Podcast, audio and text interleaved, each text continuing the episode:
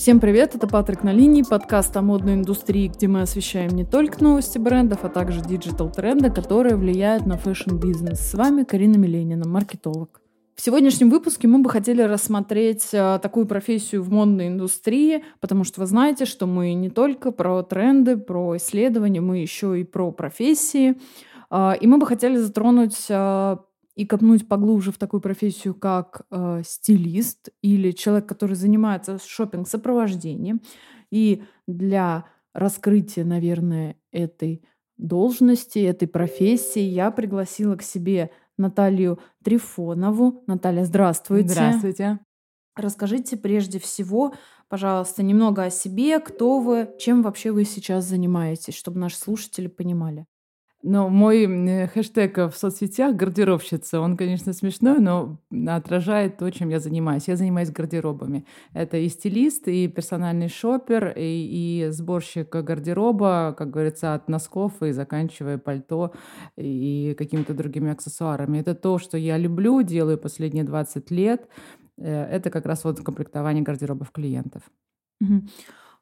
Вы сказали про большой опыт ну, такой весомый в 20 лет. А, и, соответственно, я думаю, что такой опыт подразумевает э, большое количество клиентов, людей за вашими плечами, то есть которые как раз составляют ваш опыт. И вы написали книжку, которую я сейчас пытаюсь читать, пока в электронном виде, но вот вы нам принесли в печатном, что мне, собственно, очень нравится, потому что я люблю печатные книжки. Расскажите, пожалуйста, как вы вообще попали в профессию и с чего начинался вообще ваш путь? Слушай, ну, не знаю, я когда спрашиваю коллег или друзей, как они попадают в профессию, вот прямо такой осознанный выбор, это, наверное, у 50% всего.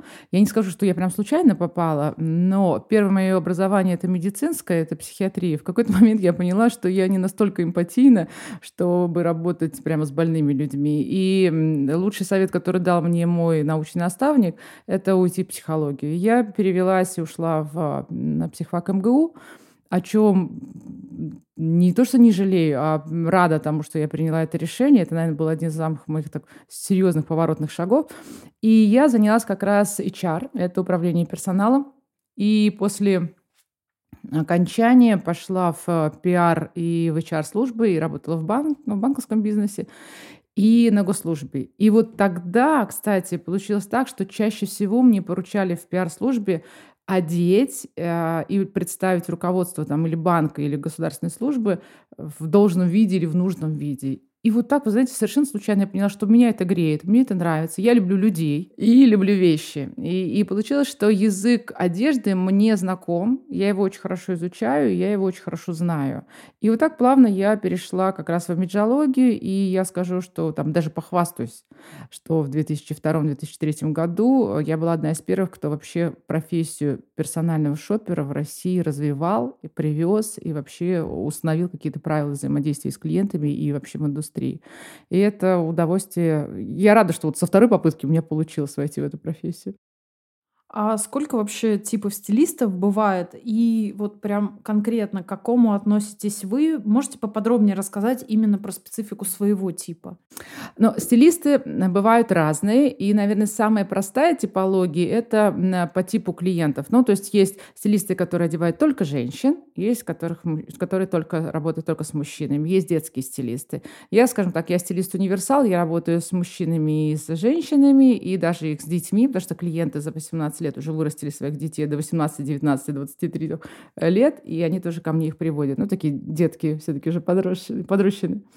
А, есть стилисты по сферам бизнеса, есть, которые работают только, например, шоу-бизнесом, а, есть э, стилисты, которые работают только с бизнесом, есть только с политиками, есть универсалы, но их мало. Вы знаете, на самом деле всякая профессия, сейчас смотрю, она очень сильно-сильно так дифференцируются. Как раньше были, ну, не знаю, парикмахер раньше был, да, он же там и красил, и стриг, и, и что он только химическую завивку делал, что он только не делал. Сейчас, посмотрите, у нас есть колористы, есть те, которые только стригут, есть мастера по укладке. Вот во всякой профессии в стилисты тоже так. И, ну, это мое личное мнение, да, это не истина последней инстанции, но чем точнее специализация, тем глубже и лучше ты знаешь это. Конкретно я это я, я бизнес-стилист. Я осознанно ушла, я не работаю с шоу-бизнесом, я работала когда-то в начале карьеры, теперь я за них не берусь, но просто это не мой клиент. Они все хороши, все отлично, но у меня немножко другие и принципы работы, и, и, и стиль работы другой. И я бизнес-стилист, я работаю с бизнесом, я работаю с их супругами, я работаю с политиками, и это вот, вот моя стезя, и она мне очень нравится. Это очень на самом деле здорово, что э, есть именно столько граней, то, что они действительно позволяют, наверное, человеку больше углубиться да. и не ну, конечно, есть, да, люди-сканеры, которым нравится абсолютно все. Я, кстати, на самом деле среди них, но при этом также очень, э, ну, как-то уважительно, очень... Ну, меня восхищают люди, которые могут вот прям очень углубиться в свою профессию. Как думаете, в чем вообще отличие работы стилиста в России от работы стилиста за рубежом? Ведь звезд и политиков, их же тоже кто-то одевает. А, да, конечно. И на самом деле как раз бизнес-стилизация э, и политические стилисты, и все, что это тоже из области политконсалтинга, и они не были выделены прям отдельно в какую-то там структуру, да, это была всегда команда, а, не знаю, приходил новый президент э, с супругой, конечно, в команде помимо политтехнологов помимо, там, не знаю, протоколистов, обязательно были стилисты. Нам недавний, например, пример это с Милани, да, шикар... Я считаю, да, что... все так следили вообще за тем, как да, она одевалась. Понятно, что там были провалы с выступлениями, там спичрайтеры очень плохо сработали, а, там не очень, там команда, да, но, но так, как работала команда стилистов, реально, то есть единственное направление, по которому не, не, как, не склоняли плохо Миланию, да, на все лады, это была как раз ее, как раз ее внешний вид. Но отличия есть. Есть в России и а, в, там, в Европе и в Америке, конечно, они есть. И я сама с ними иногда сталкиваюсь. И у нас это, наверное, больше, знаете, зависит от а, российской психологии. У нас есть такое правило э, у многих, да, что знаете, многие не понимают, у нас же как ну, давайте посмотрим, например, там, королевскую династию, там, в британскую. Mm-hmm. Да? Там четко есть субординация и правила поведения с сервисом, со службами сервиса и, скажем так, с обслуживающим персоналом. То, что у нас назывались слуги. На самом деле служба сервиса, ну да, я работаю в службе сервиса. Да, на самом деле банкиры — это тоже служба сервиса. Да, правительство — это тоже служба сервиса. То есть ничего плохого в этом нет. Но у нас нет вот этой традиции, как относиться, нет алгоритмов взаимодействия. И часто сталкиваемся сталкиваешься с тем, что либо стилисты воспринимают, ну хорошо, если не как домработницу, да, э, хотя и домработница тоже почетная профессия, и водитель. И такой, знаете, слуга. И начинается «я барин, ты дурак». Э, многие мне и ученики говорят про это, что сталкиваются. Ну, как с этим работать? Я просто не работаю с такими людьми. То есть либо э, мой труд принимают и, и, и ценят, и общаются со мной на равных – поверьте, у меня клиенты как бы очень высокого ранга, с которым мы не понебратство, не вот, что мы прямо дружим, да, и целуемся в засос, но это очень достойное, спокойное общение на равных. Они признают мою экспертизу, я, конечно, восхищена там их э, родом деятельности и всем, что они будут делать по жизни. Вот это очень сильно отличается. Я работала в Лос-Анджелесе одно время, и меня как раз туда позвал клиент на проект, и в Силиконовой долине, и в Европе работала, и там зовут тебя именно как эксперта. Э, не обслуживающий персонал, не вот служанку, которая тебе будет таскать эти вещички и дружить твой платочек с твоими носочками, а именно как эксперта. И это очень сильно. В России, слава богу, сейчас последнее время тоже. Ну, по крайней мере, меня зовут действительно как эксперта. Вот. А другое отличие, конечно, еще ну, в уровне зарплат. Хотя я вам сейчас скажу, что сейчас стилисты тоже подобрались по уровню зарплаты, когда спрашиваю коллег европейских, американских, из Нидерландов, э, в Британии. Ну, в принципе, схожие заработки, э, когда ты уже достиг определенного уровня мастерства или там забрался на определенный уровень клиента. То есть здесь больших каких-то отличий нет. А, еще сильное отличие, вот, например, я работала когда в Майами, в Лос-Анджелесе, там продавцы в магазинах и администрация магазинов, они все хотят тебе помочь. То есть они понимают, что ты по одну сторону баррикад с ними, ты тоже отчасти продавец. А, их марки, ДНК их марки, да, э, там а, удовольствие носить их марку. И ты приезжаешь, например, ну, в, в мегамолл там, в Лос-Анджелесе, ты приходишь в магазин и говоришь, что тебе нужно для клиента вот это, вот это, вот это. Тебе помогут собрать, привезут еще соседние размеры. И я просто оставляла списки, и в определенное количество вещей, и в определенное время привозили по определенному адресу. У нас же это каторга, потому что ты либо берешь, ну, как бы я часто выкупаю даже на свои деньги, это, поверьте, сотни тысяч рублей, только для того, чтобы не связываться с гарантийными письмами, с какими-то вот этими а, сомневающимися взглядами. Ой, вы возьмете там 12 брюк, а вдруг не сядут. Может быть такое особенно когда первая закупка. Да, я вам привезу, к сожалению, 12, а иногда привезу всего одни, потому что 11 сели. Такое бывает. Не хотят нести риски. И вот это вот, знаете, вот этот вот барьер, то есть тебе мало кто хочет помочь. Я обожаю поэтому, например, вип-комнату в ЦУМе. Там так выстроена работа, они тоже тебе помогатели. То есть у тебя закрепленный менеджер, который тебе помогает, приносит, заранее собираем. Но это определенный как бы бюджет. Когда ты уходишь в середнячок в бюджет, помогает очень мало количество людей. И, и это вот очень сильное отличие. С этим я столкнулась и сталкиваюсь до сих пор, и многие подтвердят. Хорошо, если ты как Мариана Елисеева, у тебя миллионные подписчики, и ты знакома, ну, как бы во многих магазинах. Ну, с фаундерами, да, и там как да. бы знают, Это чудесно, приехал. тебе отгружают тоже под гарантийные письма, все. У меня немного подписчиков, и это тоже, знаете, э, такой ловушка э, для многих, когда смотрят, ой, ну что, вот у вас там столько-то. А те, кто понимают специфику деятельности, что я работаю с бизнесом высокого уровня и с политиками, и есть э, как бы, защита конфиденциальности, да, я не могу сильно рассказывать, с кем я работаю. Вы не, не найдете в моих соцсетях ни фамилии, ничего. И у меня подписчиков немного, но это буквально люди, люди, которых я знаю через одно рукопожатие или лично. И многие марки считают, что ну нет миллионов, нет десяток тысяч, ну что мы там будем как-то с тобой сотрудничать. Но правда сейчас очень многие марки приходят э, через конференции, через бизнес-конференции, я очень много выступаю. И тогда, да, Наташ, пожалуйста, вот любая помощь. То есть мир меняется в эту точку, но пока такого комфортно, как э, шопинга на Западе, пока нет. Ой, насколько я знаю, это вот с, э, мы сейчас немножечко тогда затронули тему как раз такого инфлюенс-маркетинга Мгм. с инфлюенсерами, что вот эти там полтора миллиона, из них э, 800 тысяч это накрученные на гивах. Мне кажется, да, действительно, э, в этом плане, наверное, стилисту ну, возможно, как-то формироваться не из, если в социальных сетях, не из количества подписчиков, а то, какого качества контент он выдает. Потому что вот даже элементарно у нас в Инстаграме, у подкаста, ну сколько, 300 подписчиков. Ну извините, у нас сохранение постов Мгм. сотни, это, это норма. То есть типа, Да, то есть пост сохраняли 100 раз, там расширили его 60, там 40. Это Мгм. говорит о том, что контент полезный. А не просто, да, там у вас там столько-то подписчиков, поэтому...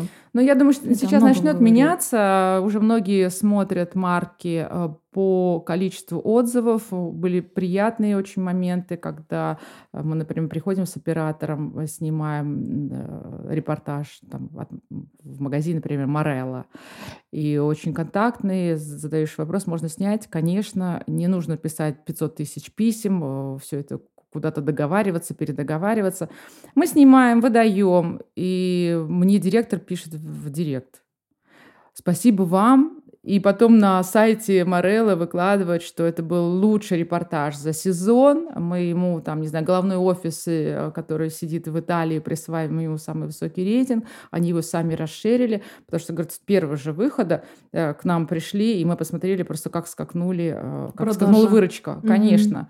Пришло, ну, говорит, в первый день пришло 12 человек со средним чеком э, 200 тысяч. На следующий еще отголоски. И, и, конечно, слава богу, вот это меняется, менталитет меняется. И я благодарна коллегам-стилистам, которые в том числе тоже меняют менталитет, вообще отношение к этому. Э, Это не девочки, носящиеся, сломя голову с пакетами одежды, да, это профессия. Мы очень много затронули, наверное, таких э, сложностей, когда говорили про различия. А с какими вот еще трудностями вы сталкивались? И, может быть, ну вот что-то, знаете, бывает такое, вот какая-то суперсложная ситуация, но она в корне изменила ваше отношение в будущем, э, там, я не знаю, к своим последующим действиям. А, Но вот такие ситуации бывают, вот то, что я затронула, да, про отношения, Наверное, это в начале пути, в наверное, начале чаще пути. всего. И сейчас, когда я преподаю и своим студентам и ученикам рассказываю эти кейсы обязательно. И сейчас очень важно на первом этапе пути мы прописываем не только какого вы клиента хотите и с которым вы готовы работать, но первое, что я прошу сделать, это написать параметры и качество клиента, с которым вы не будете работать ни за какие ковришки. Я сама с этим сталкивалась, да, и вот с этим отношением. Причем один клиент, была интересная история. А, я уже была на пятом месяце беременности вторым ребенком, он попросил, его секретарь меня нашел, попросил сделать ревизию, я объяснила свою ситуацию, я говорю, я приеду с помощницей. Мы приехали с помощницей, и гардеробная была 36 квадратных метров. Мы два дня мы делали ревизию. Ух, два дня. Он был очень доволен, когда развешено с этим костюмом, вот эти три галстука, две рубашки, под них подобрана обувь, сделан специальный альбом, по которому Проходит две недели, э, звонит э, секретарша и говорит, а вы не могли бы приехать еще раз, сделать ревизию? Не вопрос, как бы предоплата, и мы приезжаем. Нет, э, он настаивает, что вы должны приехать, потому что не удовлетворен услов... результатами работы. Я говорю, подождите, он прислал благодарственную смс что он восхищен, что ему все нравится. Звони ему напрямую.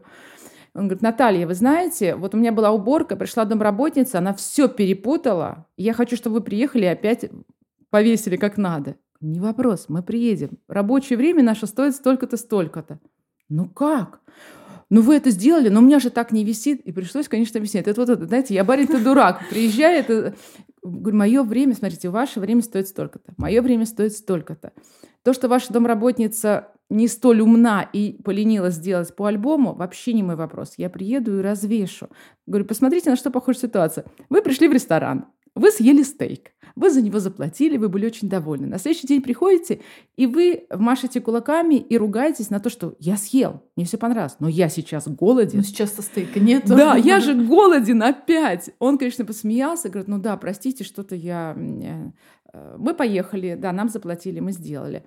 Но знаете как, эм, ложечки нашлись, да, осадочек остался. То есть вот это отношение, что ты должен, обязан и тому подобное. И я все равно перестала с ним работать, потому что мы потом пересеклись с ним на чемпионате Европы, Европы по футболу в Португалии он тогда проходил. И когда мы столкнулись в лобби отеля, пятизвездочного. Он шел с друзьями. Э, я привычна к тому, что со мной иногда не здороваются, делать вид, что меня не знают. Это нормально. Не всякой женщине, не всякому мужчине хочется признавать, что он не сам так оделся, а ну, да. Да, э, с ним поработали. Это нормально. Здесь я, он сказал «Здравствуйте». Я говорю «Здравствуйте». И он с таким изумлением сказал «Как? Вы тоже здесь?» С таким пренебрежением, как не будто думаю. я должна жить знаете, в двухзвездочном каком-то там, не знаю, отеле или на пляже ночевать. То есть и вот в этом было такое, знаете, так заложена дистанция, что вот ты смерть, а я царь. И как это ты вдруг здесь оказалась в таком же дорогом, хорошем отеле? Я не стала объяснять, там, что я с мужем, что я, в принципе, тоже себе могу этого позволить. Но после этого, когда он обратился через три месяца, знаете, как это, я не злопамятная, но память у меня хорошая. Я отказала. И секретарь мне даже сказал, Наташа, я понимаю, почему вы отказались. Может быть, вы просто, ну, как бы меня пожалеете, то сейчас на меня все это. Он очень говорит, трудно, трудно пускает к себе как бы в квартиру и в жизнь, потому что все равно это заход на личную территорию. Mm-hmm. А ему понравилась ваша корректная работа, профессионализм, все. Говорю, знаете, я не пойду. Потому что когда от меня, об меня публично, вот так эмоционально вытерли ноги, а он это не замечает. Я не хочу такого отношения к себе. И вот мы с учениками как раз прописываем, и с начинающими стилистами, и я прямо советую вам прописать, с кем, с какими характеристиками клиента вы не готовы мириться ни за какие ковришки, ни за какие деньги. Следующий ранг – это когда вы готовы на очень серьезные деньги. Ну, у меня, например, есть клиентки, женщины, ну, не скажу, прям трудной судьбы. Но женщины высоко такой эмоциональные. И я понимаю, что шопинг с ней за 6 часов, мне потом два дня надо отлеживаться, отдыхать. Но я, да, у меня просто повышенная ставка с ней, все нормально, но я с ней все равно работаю. Она хорошая, она просто, ну, не... Ну, вообще, в принципе, плохих нет людей, да, есть качества годные или негодные тебе но она просто не умеет себя держать в руках. Она может где-то долго ей должна объяснять, что у нее действительно красивые руки, что у нее красивые лодыжки. Ей вот нужно вот это психологическое поглаживание. И шопинг из двух-четырех часового превращается в восьмичасового. Но я готова это ей не то, что простить, я с этим спокойно работаю. И это очень важно. Вот эти трудности бывают. Вот такие вот кейсы. Это был первый мой кейс с 2000 шестом году это случилось, когда я поняла, что не нужно браться за всех, деньги не решают все, и нужно быть избирательной, в том числе в выборе клиентов. То есть отбирать не только с той стороны, но и с моей стороны. И вот это был кейс, который мне вот такой жизненный опыт очень серьезный дал. В модной индустрии, я вам честно скажу, знаете, что сейчас мне вот конкретно не хватает? Мне не хватает визы. То есть у меня огром 30-40% клиентов — это шопинги за рубежом и в Европе. И, конечно, когда на полтора года, я, наверное, последний, кто вылетел из Европы, мы съездили на последний шопинг два года назад и улетели 24 февраля, прилетели 2 марта, как раз тот самый день, когда первый раз встречали маски-шоу у нас в аэропорту. И когда мы вышли, знаете, это было как из детства фильм про химическую атаку, вот, который нас пугали еще там в школе школе в пионерском нашем прошлом. Это были люди в белых халатах, в масках, и вот все с тех пор, да, Европа закрыта. И вот этого очень, конечно, не хватает возможности полететь. Но если глобально в модной индустрии, например, или, или в индустрии в России, если ее там можно называть прям индустрией, да, многие и ритейлеры, и производители говорят, что индустрии как таковой нет, она там умерла, и дай бог, как бы вот-вот начинает восстанавливаться. Но а, что не хватает, это моя прямо боль и просьба российским производителям, которые думают или, или намечают, да, какое-то производство сделать. Очень не хватает марок середнячков. Очень не хватает марок, бизнес-марок середнячков. То есть понятно, что мы можем пойти в Эскады, мы можем пойти в Максмара, и мы туда ходим, и там в Boss Woman, или какие-то там другие серьезные марки. Но если ты опускаешься чуть в ценовом параметре пониже, а очень много у меня сейчас заказов от государственных служащих, от бизнеса в регионах, у них другие зарплаты, другие уровни трат. Но кроме как э, в мою любимую, которую я уже восхваляю, который там э, месяц э, Чаруэль и 12 сторис, спасибо ему огромное, да, в принципе, пойти особо некуда. Очень мало марок индустрии середнячков именно бизнес-сегмента.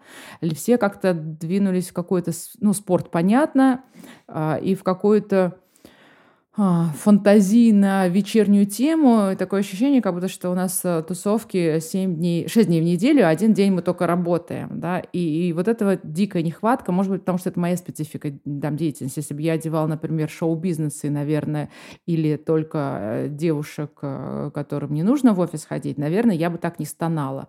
Но вообще вот этот стон бизнес-стилистов, он раздается по Руси, особенно когда закрылись границы Италии.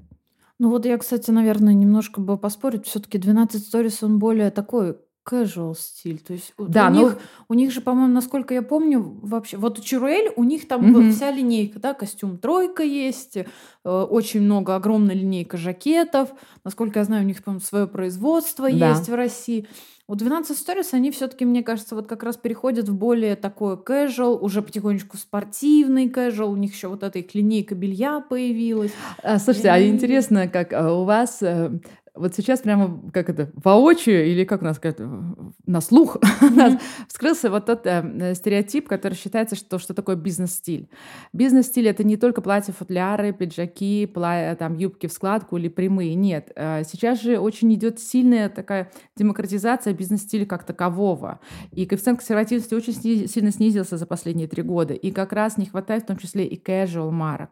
И 12 Stories мне шикарно закрывают всю там, бизнес-casual капсулу когда девушка или женщина летит в командировку, когда у нее встреча вне территории офиса, либо у нее, например, бизнес сейчас вот э, после там конференции прошлогодней э, по медицине, где я там, где я выступала, очень сильно пошли заказы от э, косметических корпораций и коммерческих клиник космети- косметологических, mm-hmm. и там нужен этот бизнес casual, и то есть там не нужно прямо в костюме. И вот эти марки мне помогают решать этот вопрос, поэтому Э, они молодцы, но их мало. В поле не воин, две-три марки это в поле не воин совсем. Ну, на территории России, да, мне кажется, угу. да. Плюс еще очень есть такая проблема, мне кажется, в России, как, да и не только, но в России прям ее очень видно, бежевые бренды. Угу. Потому что их много, непонятно, где они производятся, из чего. А я еще такой человек, меня еще интересует, какой экологический след они да. оставляют, как у них все внутри на корпоративном уровне.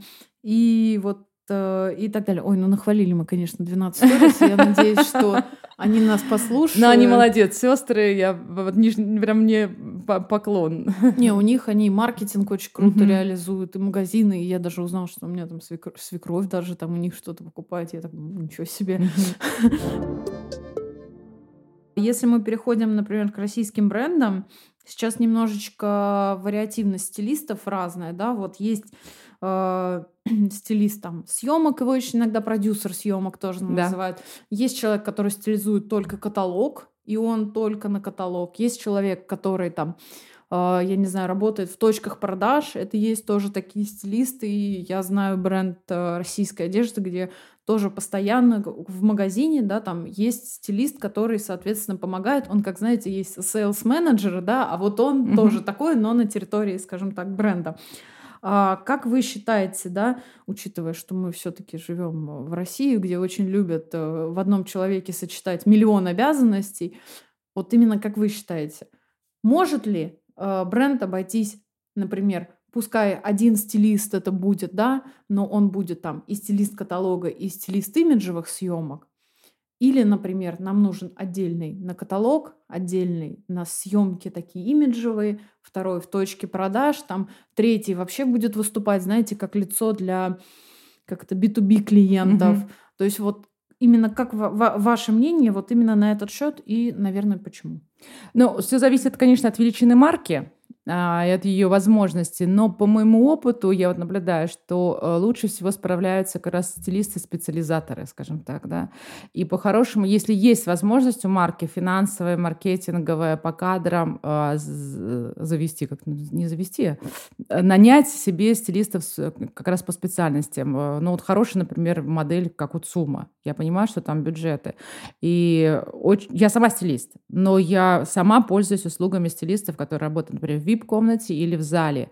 Они знают ассортимент, и это реально экономит время. А марка же, ну, любой маркетолог скажет, да, что как только ты сокращаешь количество э, времени, потраченного клиентом на поиск чего-то, то лояльность возрастает. Он сразу идет и понимает, куда Э, ему, куда его приводят, джинсы вот с такой посадкой, такого-то цвета, такого-то кроя. Все, стилист знает свой ассортимент. Мне, условно говоря, чтобы подготовить шопинг, э, мне нужно, я всегда делаю предподготовленный шопинг, я иду заранее, и я сотрудничаю со стилистами в каждом магазине, и в Леформ, и в ЦУМе, и у меня есть э, продавцы, которые, в принципе, уже, ну, например, в Максмара, да, они работают там по 25, по 30 лет, они уже готовы стилисты этой марки, они хорошо знают ДНК этой марки, что с чем сочетается, где какой пуловер будет заканчиваться, на какой линии бедра, при каком росте. Я все это тоже могу, но даже их, я, скажем так, поднанимаю, да, для того, чтобы это э, было эффективнее и, и быстрее. Та же самая, как у, у ЦУМа. Есть отдельные стилисты, которые занимаются оформлением витрины. Это всегда шедевры. Я делаю прямо репортажи, видеорепортажи. И это да, определенно... я забыла про вот именно этот тип стилистов. Конечно, да, потому что мерчендайзинг, он тоже очень важен. Тучи, ну, сотни марок. И посмотрите, ты идешь, например, даже в том же Метрополисе, всегда витрина Ральф Лорен тебя захватит твое внимание, потому что сочетание цвета, потому что сразу на витрине видно ДНК марки. Всегда 12 сторис тоже увидеть, точно не вам все, даже вам предложить рекламный контракт. сделать репост просто этого выпуска. Ты тоже смотришь, а, потому что, как вы сказали, сотни бежевых марок. Но как у их стилист компонует витрину, это же, ну, это восторг. И это возможность выделиться, а это, конечно, специалист. Э, специалист. И вот чем... Понятно, что есть универсалы, но чем уже специализация, тем глубже этот человек знает эту специализацию, тем глубже он изучает, как захватить внимание клиента. И по мне лучше, конечно, ну не вот прямо дробить сильно-сильно, но по возможности э, на сектора разделить и дать это в руки различным стилистам. Давайте поговорим о вашей книге. И с очень таким интересным названием. Почему вообще метод пицца? Я бы никогда бы не подумала, что он про одежду.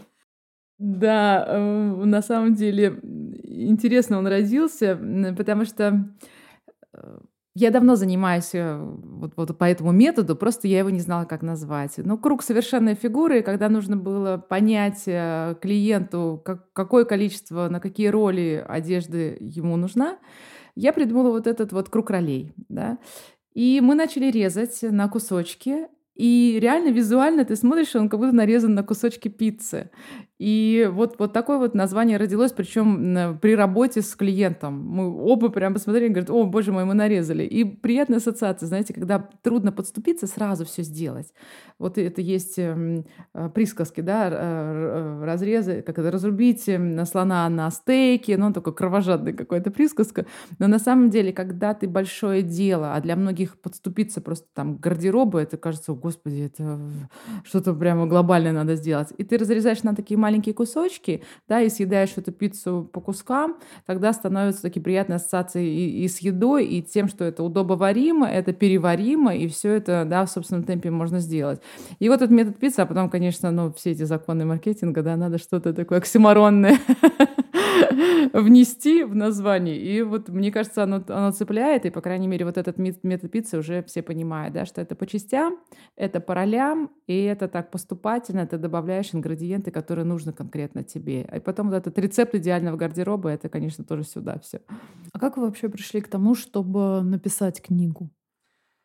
Вы знаете, вот если поскролить или посмотреть эм, там какие-то сообщества, где пишут книги, в 90% случаев э, на ответ на такой вопрос, и, и это мой ответ тоже на вопрос, когда у тебя накапливается в голове какая-то информация, которую тебе просто уже нужно выгрузить. Потом я еще говорю, что лень — двигатель прогресса по-хорошему. И мне в какой-то момент стало лень, и, или, ну, скажем, не так лень, я устала объяснять в постах, в сторизах, э, в каких-то своих там выступлениях, как вообще работать с собственным гардеробом, да, что такое пять шагов, как это сделать. Я поняла, что многие еще люди, знаете, как слышат, в одно ухо влетело, в другое улетело. Э, есть, не, есть аудиал, я, например, визуал. Я пока не пропишу, не прорисую, я до конца это все не пойму. И вот так родилось, что нужно это напечатать. Нужно дать людям в руки инструмент, да, дать им возможность. Это же книга не просто книга, это еще книга рабочая тетрадь, где вы mm-hmm. прямо выполняете это упражнение, и вы это все делаете. Поэтому вот лень, желание выгрузить из головы, освободить от этой информации и дать эту информацию людям в работу, это, конечно, вот, ну, тоже очень сильно. Да. Ну, понятно, что там еще вопросы реноме, потому что с книжкой оно как-то веселее, и ты всегда, когда тебе э, задают вопросы, что сделать и что конкретно, ты не объясняешь, а просто посылаешь на, на сайт или, или там в онлайн-магазин, да, человек покупает и делает. И, кстати, немалый важный аргумент – это там дороговизна моих услуг в том числе. Да, у меня есть курсы тоже по сборке личного гардероба, но их стоимость от 19 до 27 тысяч рублей. Я думаю, что мы сейчас даже будем повышать. А, и не все могут себе этого позволить. Но есть же прекрасные девушки, прекрасные мужчины, которые, у которых может быть бюджет на гардероб всего там 12, 15, 40 тысяч. И тоже, вот знаете, такой уже в плане миссионерства. Моя миссия, когда-то мы когда-то прописывали, помните, было это модно прописать миссию, миссию еще да, что-то, да, да. И вот в 2003 году, когда я села, и я поняла, э, что я хочу. И у нас такое красивое родилось название. Я хочу потворствовать людям в их желании быть красивыми, стильными, одетыми. Mm. И вот именно потворствовать и, и даже отчасти помогать. И, и книга, она заметно дешевле, ну, в 20 раз она дешевле, в, 2, в 30 раз, чем курс. И человек может самостоятельно при желании сделать вот все то, что я делаю своими руками за определенную сумму денег. Вы сказали, что вас бесит этот вопрос, но я все равно его задам. А, можете рассказать подробнее вообще про как раз систему пяти шагов? Да, конечно, я коротко расскажу. Все остальное можно прочитать. Да, и пять шагов, они, ну, как бы это очень простые, я про них тоже всего говорю. Это не 10, не 15, да, и когда 5, это все таки так успокаивает. Ты понимаешь, ну, что да. это какое-то конечное количество шагов. Первый шаг — это, конечно, прописать все свои роли по жизни, а, потому что часто, когда я делаю ревизию гардероба или мы разговариваем с клиенткой или с клиентом, и чаще всего выясняется, что раздражение вызывает то, что тебе нечего надеть. Вроде много всего всего в гардеробе, но нечего надеть. Почему? Потому что не продумано, что для каждой роли нужно конкретно. И вот эти все, знаете, списки нещадные, которые в сети блуждают, что деловой женщине must have. Она должна иметь столько-то юбок, столько-то блузок, столько еще что-то. Ну, вообще это не работает. Ну, если... Вот я, например, практически не ношу юбки. Угу. Да, у меня брюки. Зачем я буду покупать шесть юбок, которые где-то кто-то в сети написал, да? И здесь важно вот а, прописать свои роли и что ты хочешь в этих ролях транслировать, и тогда ты понимаешь, сколько вообще тебе одежды нужно. А второй шаг, конечно, прописать желания и нужности для этих ролей, потому что есть я, да, мне нужно, например, там, не знаю, кроссовки, потому что я делаю шопинг в Риме, а там брусчатка, я в туфлях не похожу. А какой-то дама или, или молодой человек пишет, что мне нужен классический костюм, потому что я государственный служащий. Вот это нужности. Но мы же еще люди, ну, мы, мы не ну, эмоциональные. Импульсивные, Мы туда да. же прописываем еще, я называю хочухи, это клиентки как раз назвали меня, ну, хотелки, да, то, что я хочу. И тогда очень хорошо в голове, вот судя по обратной связи, говорят, выстраивается субординация, что сначала тебе то, что надо, а потом то, что хочу. Потому что мы иногда идем, сбрасываем гигантское количество сил, времени и денег на то, что мы хотим, а оно вообще не работает ни в каких ролях, потому что он не пригождается. Это вот мой опыт для работы с клиентами. Поэтому вот второе — прописать нужности и желания для ролей. Третье – это ревизия. Это мой любимый процесс. У меня это вот последние полтора месяца это сплошные ревизии и шопинги. Это на самом деле, знаете, это вот как это есть передача «Хозяйки на заметку». Угу. То есть, когда вы собираетесь, не знаю, делать сырники, а вот я сегодня мужу делала сырники, да, с утра, или там печь торт, или что-то готовить, вы должны знать, какие ингредиенты у вас есть вообще в шкафу. Потому что, получается, у вас там, например, есть яйца и мука, творога нет, да. Или есть творог, но чего-то не хватает. И вот ревизия гардероба это то же самое. Понять вообще у вас что есть, вы из чего готовите свои вот эти вот луки, да? чего у вас не хватает. И ревизию нужно сделать. Мало того, так же, как мы выбрасываем просроченные продукты. И у нас время к обеду, наверное, да, поэтому про, э, про еду, видите, ассоциации. И надо посмотреть, какие вещи у вас просроченные, э, которые не работают, которые вам малы уже безвозвратно, которые вытерты или какие-то изношенные, или они вам уже не по статусу, не по составу, или вы в каком-то бреду, как говорится, знаете, девушки говорят, в каком бреду я это купила? Я не знаю, это был ваш личный бред, да, и мы сейчас э, вот эти бредовые вещи все убираем. Поэтому и парни очень хорошо сами делают, кстати, у меня айтишники сами делают очень многие ревизию гардероба, и потом еще чем хорошо, она, она показывает, что у тебя реально есть, и бывает, знаете, я хочу что-то купить, а выясняется, вообще не надо. То есть не надо покупать еще там четверо брюк или еще что-то, да, достаточно там две Десятую рубашки. белую блузку. Да, да, да, и все. Мало того, есть мы называем еще найденыши, когда вы закинули куда-то на антресоль какую-то вещь, и вдруг, боже мой, мне кажется, есть там такой-то дафл-код, или у меня вот такой плащ, оказывается, висит в дальнем углу шкафа. То есть это реально, вот да, у вас картина мира, э, картина вашего гардероба, что у вас реально есть. Поэтому третий шаг — это, конечно, ревизия.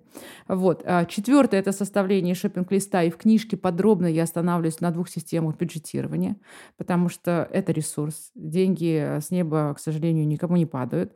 И э, траты на гардероб должны быть разумные. И сейчас вообще, ну, мне кажется, эпоха такая разумного потребления. И вот это бюджетирование очень важно, да, понять, сколько вы готовы потратить и сколько вы можете потратить. Потому что все мы можем залезть и взять три кредитные можем, карты, мы, да. да. Но будет ли от этого потом, да, польза и приятная. Поэтому вот как раз после ревизии шопинг-лист и бюджетирование. И, и пятый шаг — это, конечно же, сам, сам шопинг как таковой. Там тоже есть в книжке очень много лайфхаков, как ходить, куда ходить, какие маршруты что-то составлять, как вообще ходить, да, что там сытый, довольный, и как примерять. Вот про это, про эти пять шагов я все подробно там прописываю. Слушайте, ну вы вообще формируете очень хорошую и очень актуальную тему э, поведения такое осознанное да. поведение, осознанное поведение, подход э, к своей одежде, к своему шо, то есть так же как сейчас все бренды, да, там формируют э, тоже, да, там осознанное производство да. и так далее но почему-то все забывают, что именно покупать как раз одежду тоже нужно осознанно. И у меня отозвалась боль, да, про бюджетирование. Очень хочется все-таки в современных реалиях, в которых мы живем, купить вещь, которая не через три месяца там заворсится вся 10 да. раз, а ты на нее потратил какую-нибудь там сумму, эквивалентную одной третьей части твоей заработной mm-hmm. платы. И это, конечно, очень, очень правильно. Это очень, мне кажется, что э, ну, как есть же стереотип о многих, э, возможно, стилистах, которые занимаются шопинг-сопровождением, что вот им лишь бы, чтобы человек побольше купил, им вот лишь бы, а сейчас я вот просто вижу, что... Ну, и знаете, вот здесь, кстати, лайфхак э, тоже вам делюсь. Э, я поскольку стоял у истоков э, Personal Shop Assistance в России, э, мы тогда еще в 2003 году, 2004 обсуждали системы оплаты услуг э, да, клиентам услуг стилистов. И было несколько моделей в мире. И я, например, была ярой противницей почасовой оплаты, а, потому что пробки, потому что у нас тогда еще не было мегасторов, не было ни Метрополиса и даже европейского еще не было, когда ты можешь в одном месте купить, э, да, вместе проходя с клиентом. Нужно было перемещаться, и клиент, конечно, не обязан платить за пробки, вот это все. Да. Второй был э, система, и тогда она прижилась, и я тоже на ней работала, это процент э, с, про, с покупки. Ну, кстати, до сих пор, по-моему, в многих э, Да, но есть. я от него уже давно отказалась. Почему? Потому что как раз он породил вот и, и вот это желание... Сотрудничать с брендами? И, нет, и желание... В том числе, но ага. желание у стилистов впихнуть как можно больше. И я от него отказалась в 2000, по-моему, седьмом-шестом году. Уже отказалась. А, ну, мы потому что знали, что ну, ко мне, например, шли клиенты тогда уже с суммы от 300 тысяч рублей. И я mm-hmm. понимала, что там свои 30 я всегда заработаю. И мне не было необходимости впихивать как можно больше. Но потом э, ушла как раз на фикс оплаты, и сейчас я вот все призываю. Поэтому вот в чем лайфхак заключается. Вы посмотрите, какая система ценообразования услуг у стилиста. И сейчас, наверное, вот как раз фикс и почасовая, она более такая релевантная и более спокойная для клиента, когда ты понимаешь, да, сколько ты в конце концов... И она как раз исключает возможность впихнуть тебе как можно больше. Я, например, и многие клиенты мои, все клиенты об этом знают, я не размещаю, например, в своих постах никогда рекламы за деньги.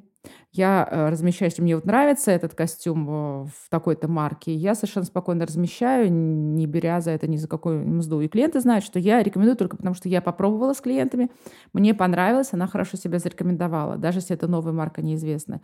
То же самое, я не э, сотрудничаю с марками за проценты. Ничего-то плохого, наверное, нет. И если вот мы, как вам говорили про специализацию стилистов, да, если стилист, он говорит, я работаю только, например, со спортивными марками. Ну, ничего плохого нет, что если он получает и там какие-то свои роялти, да, но при этом клиент должен быть удовлетворен. Но, но вот клиенты, вы присматриваетесь, да, какая система ценообразования у стилиста, и тогда просто задавайте вопросы. Или ограничивайте сразу бюджет. А, это нормально. Ко да, мне... мне кажется, это было... Клиенты приходят и говорят, Наташа, у меня есть на шопинг сейчас, там, не знаю, 240 тысяч. Кто-то говорит, ну вот полтора миллиона мне нормально, выше пока не готов. Ну, у кого-то есть unlimited, да, все разные. И это вас успокоит, вы уже знаете, сколько вы там можете отдать, даже если это процентное, процентное отчисление стилисту. Сейчас я информацию всю mm-hmm. немножко Фух, сложно. Потому что я же на это все смотрю вообще как маркетолог. И на самом деле, вот, по крайней мере, если говорить про сотрудничество, например, с определенным каким-то брендом, если мы берем тот же 12 Stories, сегодня мы его рекламируем, да. пускай.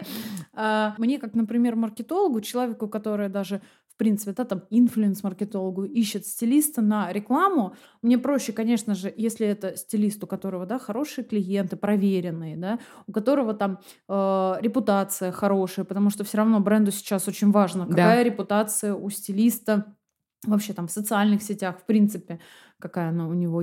И Наверное, мне бы как маркетологу было бы выгоднее платить, знаете, там за рекламу фикс, допустим, да, там я не знаю, тысяч тридцать, а остальное на процент. Или, например, на какой-нибудь, если это какой-нибудь интернет-взаимодействие, да, там к стилисту прикрепить, так берите на заметку интернет-магазина, прикрепить к стилисту, да, его э, промокод, да, там, на там, скидку 5%. Да? И, соответственно, там, допустим, с этих 5% с каждой э, покупки э, у клиента стилист будет получать, соответственно, свой процент. Вот. И мы, кстати, когда я работала до этого в бренде одежды, мы пытались эту тему внедрить, угу. но, естественно, все начинает вставать в то, а как это, а как это фиксировать, да? Человек, хорошо, он ввел промокод, а как нам со стилистом потом расплачивать, а как вот это все. И очень много подводных камней, хотя, насколько я знаю, на Западе это очень, именно если мы говорим про инфлюенсеров, mm-hmm. а не про стилистов, как про профессию mm-hmm. прям это очень хорошо работает. Именно я, вот. Я думаю, что это у нас должно заработать, и, в принципе, ничего плохого в этом нет, да, потому что очень многие стилисты, ну, мы же репутацию свою зарабатываем тоже, да, своим трудом, хорошим результатом, еще что-то.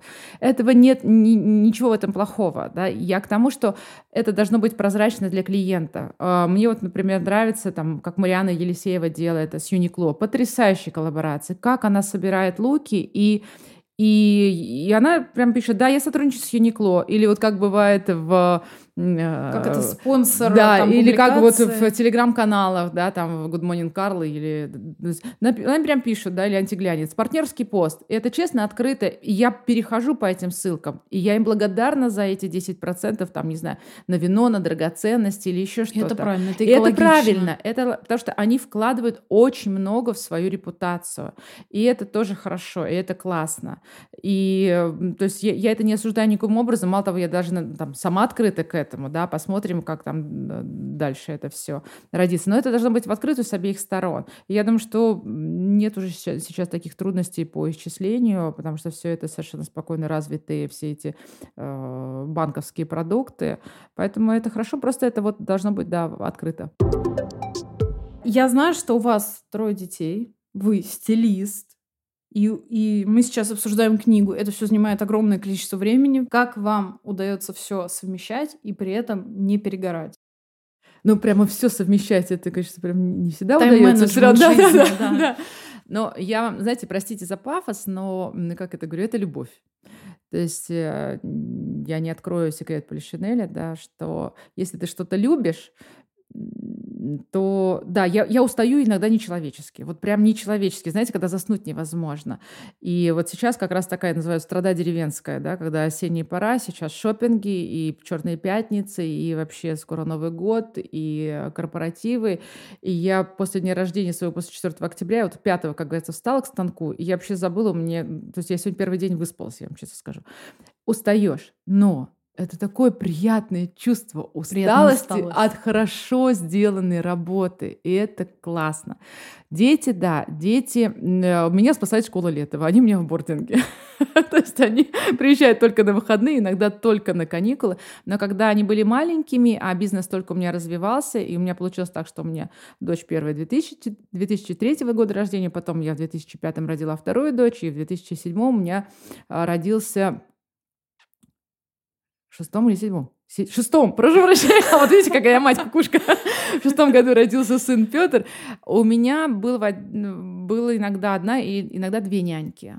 А, потому что э, в приоритете было и материнство, и развитие бизнеса. И мне нужно было для бизнеса время очень много.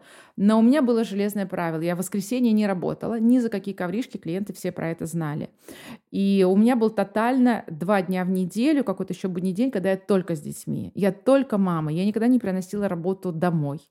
А, я лучше сидела где-то где в офисе или в коворкинге и делала этот семинар. Э, я же еще очень много преподаю и семинаров делаю для HR-служб компаний серьезно. Я делала это все в городе, и домой я приходила, я была только мамой.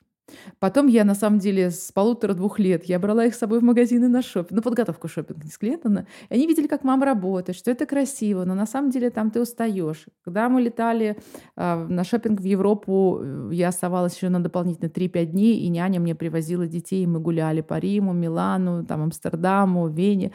И, и, и это тоже в удовольствие. Да? То есть на самом деле можете оспорить, можете сказать, что это для вас не работает. Для меня работает так. Никогда материнство не помешает никакой карьере. Если это про любовь, детей рожала для любви, во имя любви, из любви. И, и, и никогда они не были помехой, и моя практика показывает, да, что они не помеха на карьере никоим образом. Но не перегореть, да, я не киборг, конечно, я жила живая женщина, устаю, устаю, но Ничего страшного, пока не перегорела. Пока мне это все нравится. Плюс еще, еще, знаете, как в моей деятельности очень много переменных. Случился кризис, ушли корпоративные клиенты, пришло много частных. Случился второй кризис, ушли, сократились частные клиенты, пришли корпорати- корпораты, то айтишники, то банкиры, то государственные служащие, то ритейл. То есть, это, то есть каждый раз новая задача, это всегда очень интересно, такой вызов. Да? Поэтому, ну, вот интерес тоже спасает. Давайте проведем блиц-опрос. Мы Давайте. вообще для наших гостей всегда готовим какие-нибудь маленькие блиц-опросы. Каким своим проектом вы гордитесь больше всего? А, вы знаете, я вам не скажу конкретно компанию и персону, у меня просто ну, именно, наверное, соглашение историю, да, да. О конфиденциальности, но я вам скажу вот так. Каждый раз я горжусь своим последним проектом, потому что это каждый раз какой-то новый вызов, будь то одеть на свадьбу светскую персону или проконсультировать. Сейчас был очень мощный проект для серьезной государственной структуры. И вот самые последние, почему? Потому что с каждым проектом ты что-то новое в себе, в профессии открываешь, какие-то новые инструменты находишь. И еще, кстати, очень мощный проект, которым я прям горжусь, это мой второй брак и, и мои дети. Это, наверное, с, э, куда бы меня ни завела стезя профессиональная, это два проекта, которые вот гордости, ну вот наверное, до, до, до седины и вообще навсегда. Это вот самые мощные проекты. Так, давайте дальше. Топ-3 ваших любимых стилиста. Если с западных смотреть, э, мне очень всегда нравилось, и я думаю, что будет продолжать нравиться. Но последние лет 20 это Кейт Янг, конечно. Это мастодонт. Кто-то приходит, кто-то уходит, кто-то э, пропадает с радаров. Но она прям такой столб, такой Маркс и Энгельс в одном лице, ну, как бы стиля, да, конечно. Я очень люблю Джованну Баталью. Она сейчас э, стала главным стилистом компании Сваровски и мощнейшие изменения, и Сваровский влетел в, в моду, да, и на странице, то есть как она перевернула представление о бижутерии, и вообще как бы, ну, она, я с нее, кстати, часто беру луки себе для частной жизни, она э, серьезная очень. Конечно, ну, Петра Флен, Фланнери, а, я просто смотрю, кто звезд одевает, да, и кто мне больше всего нравится. Мне нравилось, как э, Эмма Стоун изменила свой стиль, как она в последнее время одевается, и просто смотришь, кто у нее стилист. Вот она как раз у нее, да, Петра Фланнери. И Кейт Бланшет всегда шикарно, конечно, одета. И, и, и это такая ролевая модель для нас, иксов, для женщин, которым там больше 35-45, даже не побоюсь этого возраста, да, и вот ее Элизабет Стюарт одевает, и Джули Робертс она одевает. Это, конечно, героини, может быть, не совсем юного поколения, но нас, кому за 30, за 35, и это тот стиль, знаете, я называю такой выверенный эм, достойной сексуальности, да, без сексушности, а именно вот такой дорогой, красивой женственности и сексуальности. Это вот, да. Если российских смотреть, то, ну, конечно, ну, я очень люблю Яну Фисти. Я за ней наблюдаю. А, и, кстати, девушки, кто вот жалуется, что большая грудь и невысокий рост, миниатюрные, вот это ваша ролевая модель. Потому что как она упаковывает свою прекрасную фигуру, а на самом деле обладание определенным количеством объема наверху, это не, не только красиво, это еще не создает некие трудности найти эту одежду. Вот она, конечно, великолепно делает, и мне нравится ее слог. Он, знаете, такой дружелюбно, немножко ну, простите за грубое слово, хамоватый, но такой, знаете, даже не хамоватый, а такой подруженцей. Mm-hmm. Она классная. Вот я очень люблю ее читать. Она даже иногда журит как-то так серьезно людей. Ну, девочки, ну как так можно? Но он такой, знаете, очень дружелюбный. Мне очень нравится. Вот я на фесте. Конечно, Мариана Елисеева фантастически работает девушка всегда и и сама улыбчивая и у нее очень хорошие посты и она очень много хорошей информации дает и на нее просто очень приятно смотреть прям знаете так вот да, любоваться прямо любоваться да. И ну кто у нас еще? Ну конечно там Рогов это моя любовь давнишняя у меня есть Александр. мечта пригласить э, Александра когда-нибудь. Александр, слышите? Он, он, он потрясающе общается. Он, знаете, это, знаете... Э, Мне кажется, в нем нет вот этого какого-то неприятного пафоса. Вот нет, он как будто... Нет, он друг, свой, да, он вот. свой, он смешливый, он какой-то, знаете, вот есть архетип такой брат. Вот он реально вот как бы друг и брат в одном флаконе, то есть ты к нему, правда, и, он великолепно работает. Он, конечно, стилист еще, ну, ну, потрясающий, очень опытный, очень работающий, очень видящий, и он, кстати, универсал. А, я ну вот я не знаю, когда я его в коридорах вижу э, в Останкино, и я, мне прям хочется кинуться и обняться. Конечно, подумать, что сумасшедшая женщина какая-то. Но тем не менее, он давно начал и очень серьезно идет по этому пути и очень открыт. А, Вадим Галаганов, конечно, это тоже это такое эпохальное имя, да. То же самое там Галина Смирская, но она сейчас, ее не очень сильно слышно, но, в принципе, так меня-то тоже, знаете, я не с каждого утюга звучу, но это тоже мастер прямо очень серьезный, очень сильный. Вот. И сейчас, конечно, влетели, если вот смотреть в мировом контексте, э, то э, стилисты Леди Гаги.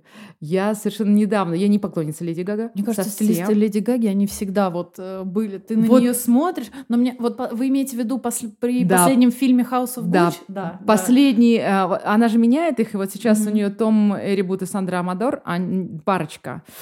И я понимаю, что вот пара, они реально с ней очень хорошо сработают, потому что она транслирует уже женственность, но меньше эпатажа стало, больше стиля, больше выдержанности, она по-прежнему ловит на себе взгляд, но он какой-то стал более зрелый, что ли, да, вот этот да, вот стиль. Да, да. Они, конечно, классно с ней работали. Я вот сначала смотрела на Леди Гагу, думаю, так посмотри, кто с ней стал работать. Прям заметно, что сменила стилистов. Вот это, конечно, так, звезды. Угу. Ну и последний наш вопрос. А, три ваших любимых российских бренда одежды. Ну, наверное, 12 сторис не надо уже. Уже ну, можно. они сто процентов уже как бы кредит доверия заслужили. Ну, знаете как, э, брендов много. И я на самом деле понимаю, насколько трудно в России выйти. Ну, вот прям как, когда с брендом, когда не, не три спортивных костюма стачал и в Инстаграм выложил, и только их продаешь, а именно вот бренд а, с сеткой размерной, с размерным рядом, с а, а, стилистическим рядом, да, вот это с капсулами, это очень сложный бизнес. И, конечно, я благодарна тем, кто вышел и закрывает мои потребности и потребности моих клиентов. Да, мы, конечно же, упомянули. Потом упоминала я HRL. Мужчин очень серьезно закрыла компания Хендерсон очень многие вопросы, и я тоже низкий поклон э, и акционерам, и всем тем, кто работает на эту компанию. Вот три бренда. Простите за незнание, а Хендерсон это, это российский мужская, бренд? Российский, а, да. да. Себе. Это... Я как-то плаваю в этом. Мы обязательно хотим сделать, на самом деле, один выпуск по детской моде угу. и по именно мужской, потому что вот это как будто бы где-то вот, по крайней мере, для меня очень далеко. Это тот качественный середнячок, в, в хорошем смысле середнячок, угу. то есть он э, закрывает и э, премиум сегмент, и есть и пошив, и женские рубашки они сейчас стали шить, и может быть, я надеюсь, когда-нибудь запустят еще женскую линейку хотя бы бизнесовую, потому что у них потрясающий набор тканей, mm-hmm. итальянские ткани, и высоч... там супер 126, супер 160, и простая шерсть, и трикотаж. И когда закрылись границы, и итальянские марки еще сильнее подорожали из-за евро. Это прям моя палочка-выручалочка, это мой спасательный круг вот для мужского, для мужского гардероба. Ну что ж, перейдем к нашему новостному блоку. Его очень давно не было. И начинаем мы сразу с конфликтов. Франция обвинила в Зара в использовании рабского труда мусульман. Если вы думали, что конфликт с использованием труда уйгуров плавно замялся и исчез с инфополя, как это было в начале года, а, то вы ошибаетесь. Французская региональная комиссия Бордо запретила Зара расширять площадь одного из своих магазинов после проверки, подтвердившей, что китайские поставщики бренда отшивают одежду в тюрьмах, где содержатся уйгуры, казахи и другие мусульманские меньшинства. Наверное, самая долгожданная новость э, уходящего года. Институт цвета Пантон объявил главный цвет 2022 года, и им стал получивший название Very Perry, оттенок синего с красно-фиолетовым подтоном – по мнению создателей, а, смелое присутствие нового цвета стимулирует изобретательность и творчество. На самом деле оттенок очень сильно похож на э, тот, который спрогнозировали в ВГСН вместе с Coloro, э, Digital Lavender. Подробнее о нем вы можете почитать в нашем Инстаграм. Следующая новость — это отличный пример того, как бренды выходят за рамки привычного понимания промо и рекламных кампаний. Кирилл Серебренников снял фильм для H&M «Out of the Box» в преддверии выхода новой коллекции, созданной при сотрудничестве со стилистом The Days. Фильм идет 10 минут, его можно посмотреть на Море ТВ абсолютно бесплатно. Ссылочку я прикреплю в описании подкаста. Как вы знаете, я топлю не только за то, чтобы бренды шли в ТикТок, но и на самом деле в ВК. И недавно платформа ВК Видео выкатила новую фичу. Это технология Nairo HD, которая повышает в два раза разрешение картинки, но повышает его именно у видео. Так что, если вы снимаете лукбуки в видеоформате, делаете какие-то э, промо-ролики, то можете смело заливать их в ВК, потому что технология поможет вам сохранить качество вашего видео. Правда, пока не совсем понятно, она автоматически это делает или вручную, но над функцией работают так же, как над Инстаграмом, собственно, поэтому ждем. И последняя новость на сегодня, наверное, самая главная новость уходящего года, это то, что Инстаграм возвращается к хронологической ленте.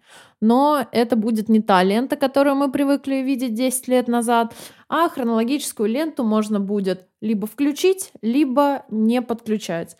Э, в ближайшем будущем в Инстаграме будет три ленты постов, та, которая сейчас алгоритмическая, хронологическая по времени публикации, и третья — это лента Favorites, когда вы можете выбрать до 50 любимых аккаунтов и видеть только посты от них. Поэтому не надо сразу думать, что есть какое-то идеальное время для публикаций общее идеальное время для публикации — это лично ваше время, когда только ваша аудитория чаще всего находится в социальных сетях. Поэтому, пожалуйста, не надо сейчас гнаться за статьями. Лучшее время постинга в Инстаграм и так далее. Все на самом деле гораздо более гибкое, чем вы можете подумать. Наталья, спасибо вам большое, что пришли. Выпуск получился очень объемным, очень интересным, но мне кажется, он был бы недостаточно идеальным. Если бы не подарок, который вы принесли для наших слушателей, это как раз-таки ваша книга «Метод пиццы». Ее по традиции мы разыграем на нашей странице в Инстаграме. Все условия вы можете прочитать как раз-таки в день выхода этого выпуска. Так что заходите и подписывайтесь. А это был подкаст «Патрик на линии». Слушайте нас на всех платформах, где вы слушаете подкасты. Ставьте оценки, пишите комментарии. И еще у нас отличная новость. Теперь мы входим в студию подкастов «Толк». Поэтому все вопросы и предложения вы также можете присылать на почту, которая указана в описании выпуска. Наталья, еще раз спасибо и всем пока. Пока.